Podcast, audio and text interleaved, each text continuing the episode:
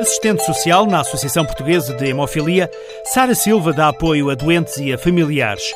A pobreza é um dos principais motivos para lhe baterem à porta, mas também o baixo nível de habilitações, sobretudo quando é preciso tratar burocracias. Um dos problemas mais graves que nós temos no nosso país é as pessoas terem problemas de iliteracia graves, não compreenderem aquilo que lhes dizem, informação que lhes é transmitida e muitas das vezes a má informação que lhes é prestada, porque não lhes explicam como é que elas devem aceder a determinado serviço ou resolver aquele problema. Entre outros, Sara dá o exemplo dos serviços da Segurança Social. Tenho recebido pessoas que já correram inúmeros serviços e depois o que acontece é que essas pessoas com mais idade, além de terem essas dificuldades, como foram muitas vezes mal atendidas, digamos assim, não é?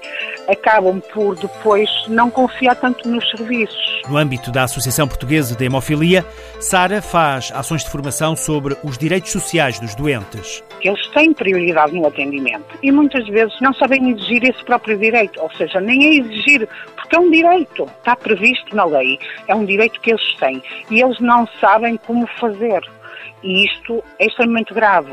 Mesmo um atestado médico de incapacidade que eles deveriam ter obtido, não é? muitos deles não pediram. Com estas práticas, diz a assistente social, acumulam-se ainda mais os problemas financeiros dos doentes. Durante muito tempo, hemofilia, como doença crónica, foi sinónimo, às vezes errado, de incapacidade para o trabalho. O próprio Estado também não lhes disse que eles deveriam trabalhar, não é? Formataram-nos dessa forma, disseram que eles não podiam trabalhar e não os ajudaram a arranjar um emprego, a perceber que as pessoas com distúrbios hemorrágicos são pessoas que têm capacidade intelectual e podem perfeitamente trabalhar com os devidos meios de compensação adequados a cada perfil, não é? Cada um deles tem um problema hemorrágico, mas pode perfeitamente desempenhar uma profissão. É uma cascata de problemas que se acumulam. Muitas destas pessoas porque não têm eh, forma nem sabem como devem obter comprovativos para justificar despesas que fazem, estas pessoas não beneficiam do complemento por dependência, por exemplo. Perspectivas de uma assistente social que diariamente lida com pessoas que têm hemofilia.